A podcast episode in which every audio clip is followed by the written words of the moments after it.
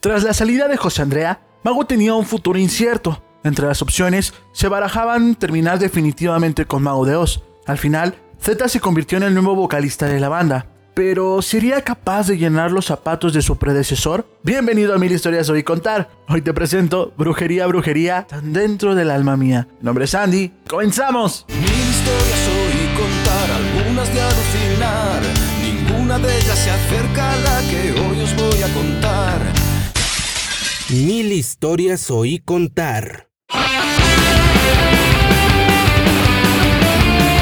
Nos situamos en el año 2012. Aquí los Mago estaban dispuestos a empezar de nuevo. La voz que había sido marca para Mago durante 15 años se había ido. A su reemplazo llegó Javier Domínguez Gregorio, alias Z. Pero cuando en la web oficial de la banda se publicaron algunas de las pruebas de voz que mandó como audiciones, algunos fans no quedaron tan convencidos con su voz. Temas icónicos como La Posada de los Muertos, Diez Girae, Siempre, Deja de llorar y Hazme un sitio entre tu piel sonaban extrañas en una voz ajena a la de José Andrea. Pero la prueba de fuego vendría en el nuevo disco en el que la banda ya había trabajado y estaba completamente compuesto. En palabras de Chus, lo que hizo que se decantaran por Z, además de recomendación de Leo Jiménez y lo que nos lo que nos enamoró primero fue su timbre de voz que nos recordaba un poco era una mezcla para mí es una mezcla perfecta entre un José de hace 20 años y un Leo de ahora tiene para mí un poquito de esos dos, tiene un poquito también de vez en cuando de Tony de Sangre Azul, o sea, la verdad es que tiene muchísimos matices en, en, la voz que nos, que nos enamoró.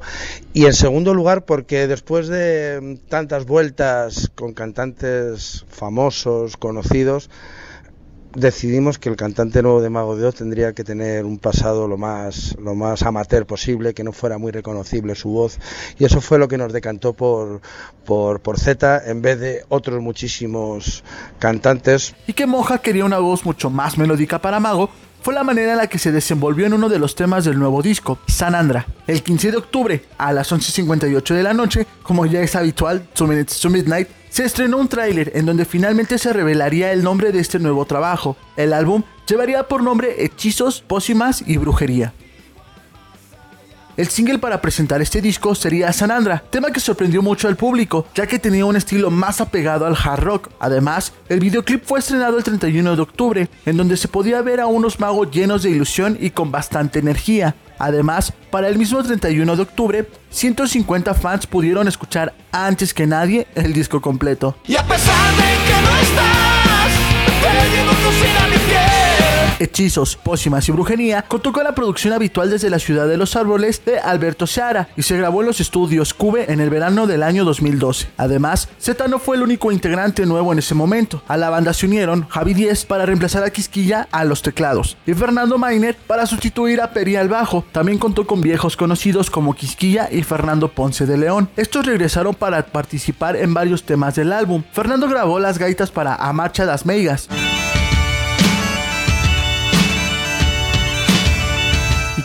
Grabó algunas pistas de acordeón para H2Os. También contó con la participación en colos de Carlos Escobedo y Tony Mengiano. Manuel Seoane, actual guitarrista de Mago, hizo su primera aparición en la banda tocando el solo de El Mercado de las Brujas.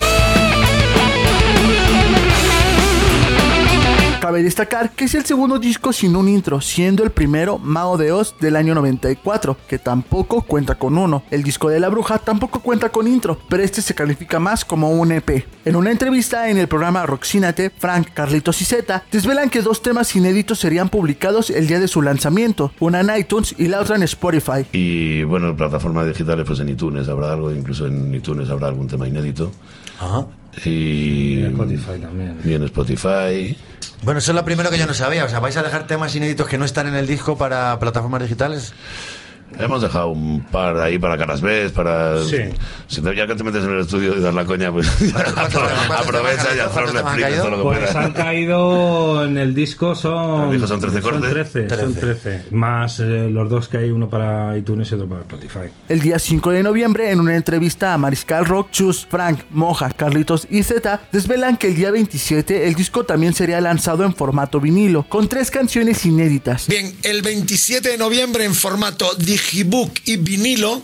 ¿Recuperáis el, el vinilo, pero además como cosa de coleccionista o se va a hacer tirada grande para la gente que quiera? El- sí, el vinilo va a ser troquelado, va a ser un picture disc en vez de un vinilo como el que viene en la foto. Hemos pensado que muchísimo mejor que fuera pues como los picture disc que hacía Iron Maiden. Pues llevará el será la bruja troquelada y llevará tres canciones inéditas y el single de San Andrés. cuyo nombre se desveló en iTunes, Que posee la misma melodía que el libro de las sombras, desde mi cielo en su versión orquestal y obertura Sanandra. Esta viene por parte del videoclip de Sanandra, cosa que al final no terminó sucediendo y estos bonus tracks se quedaron siendo exclusivos de iTunes.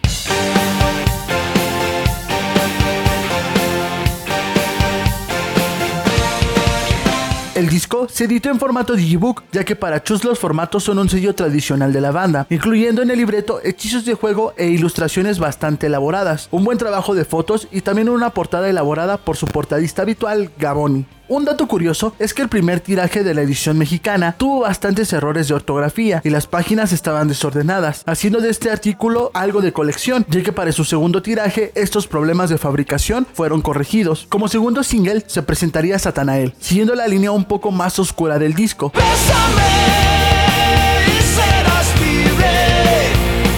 Aunque cabe resaltar que este álbum desde Belfast no es conceptual, es decir, que no hay ninguna conexión entre las canciones y sus letras no siguen ninguna historia. Como tercer single se presentó H2Os y vendría acompañado de un videoclip, el cual fue exhibido en la sala We Rock.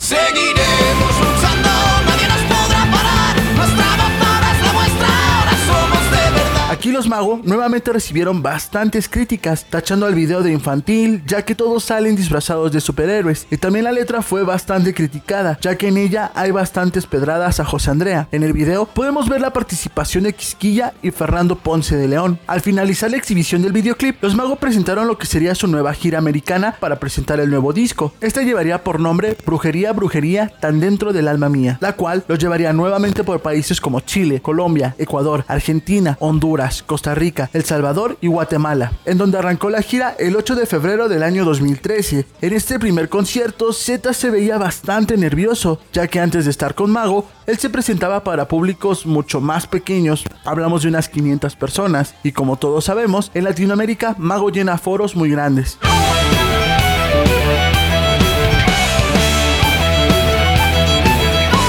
Para esta gira desempolvaron viejos éxitos, temas como Maritornes, Hasta que tu muerte nos separe, Finisterra, fueron utilizados en el setlist. También se hizo una mini gira norteamericana en México y Estados Unidos, haciendo un total de 26 fechas. Uno de los conciertos a destacar es el de la monumental Plaza de Toros México. Aquí la banda tenía claro que el público mexicano era muy importante, así que tenían que dar el 200% en cada presentación y demostrar que la magia seguía con ellos. En este concierto se grabó el videoclip del libro de las sombras, el cual fue el último single de este disco, y en palabras de los integrantes de Mago, sería un agradecimiento al público mexicano por el apoyo recibido. Este se grabó avisando al público que sería un video mientras la banda tocaba la pista de playback de fondo.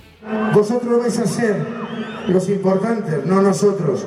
Entonces, tenéis que dejaros el alma.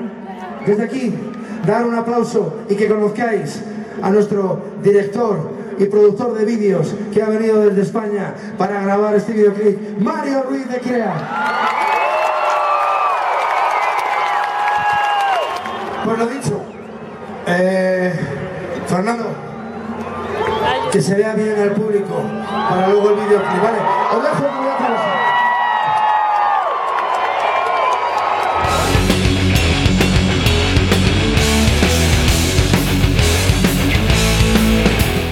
Gustado este video, espero hayas aprendido un poquito más de lo que fue la nueva etapa de Mago de Oz. Nos vemos en un próximo video, ya sea en un top, en una crítica impopular o contándote la historia de esta magnífica banda. Mi nombre es Andy, nos vemos en un próximo video. Esto fue Mil historias oí contar.